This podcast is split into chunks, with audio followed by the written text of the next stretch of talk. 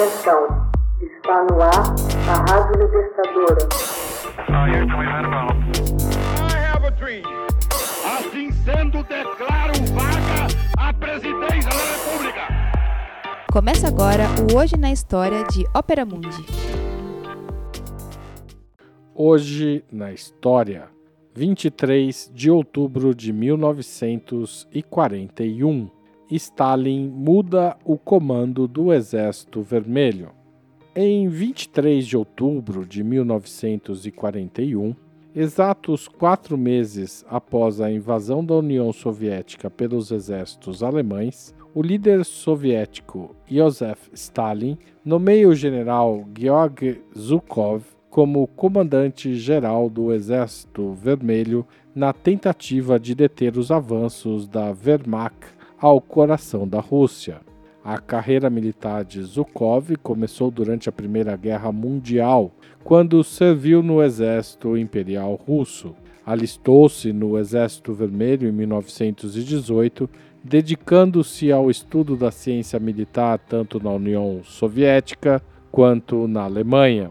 Quando eclodiu a Segunda Guerra Mundial, Zhukov era comandante das forças soviéticas estacionadas na fronteira com a Manchúria, tendo chefiado a contra-ofensiva que rechaçou o ataque japonês em 1939. Por ocasião da invasão da União Soviética pelas tropas alemãs, Zhukov havia sido promovido a chefe do Estado-Maior do Exército Vermelho durante a Guerra de Inverno contra a Finlândia, no fronte ocidental. Foi nessas condições que ele preparou suas tropas a fim de repelir os invasores alemães, primeiramente de Moscou e em seguida de todo o fronte central da Rússia. Seria finalmente promovido a comandante em chefe do Exército Vermelho e figura central no planejamento e execução de virtualmente todas as grandes operações bélicas até o final da guerra. Por fim, Zhukov representaria a União Soviética na capitulação formal da Alemanha, assumindo o posto de comandante da ocupação soviética na Alemanha. Stalin arrependeu-se de atribuir tanto poder e responsabilidade a um único homem somente após o término da guerra, quando a imensa popularidade do general passou a igualar-se a seu próprio prestígio. Stalin então premiou o general com uma posição menos central, desperdiçando seu talento ao mesmo tempo em que afastava Zhukov dos holofotes. Zhukov foi finalmente guindado a ministro da Defesa após a morte de Stalin em 1953, no novo governo do premier Nikita Khrushchev.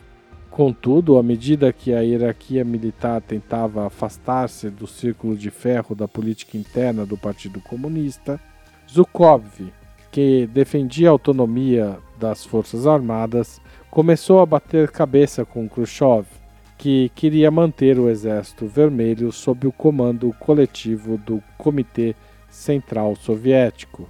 Ironicamente, quando o Presídium, a conservadora instituição legislativa controlada pelos chamados stalinistas, se opôs ferreamente a determinadas reformas democráticas propostas por Khrushchev, tentando igualmente derrubá-lo do poder, foi Zhukov que organizou uma revoada dos membros do Comitê Central a Moscou para fazer a balança do poder inclinar-se a favor de Khrushchev e garantir-lhe uma posição politicamente segura.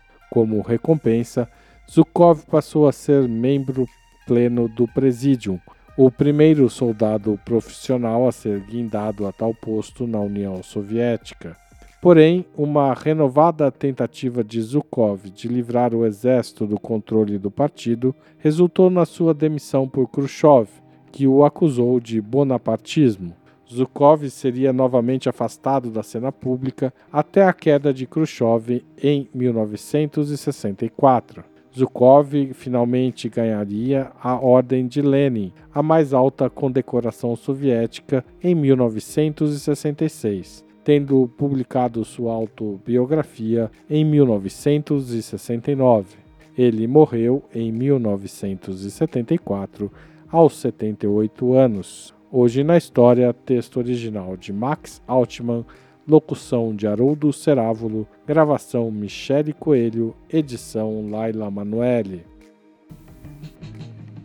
Você já fez uma assinatura solidária de Opera Mundi?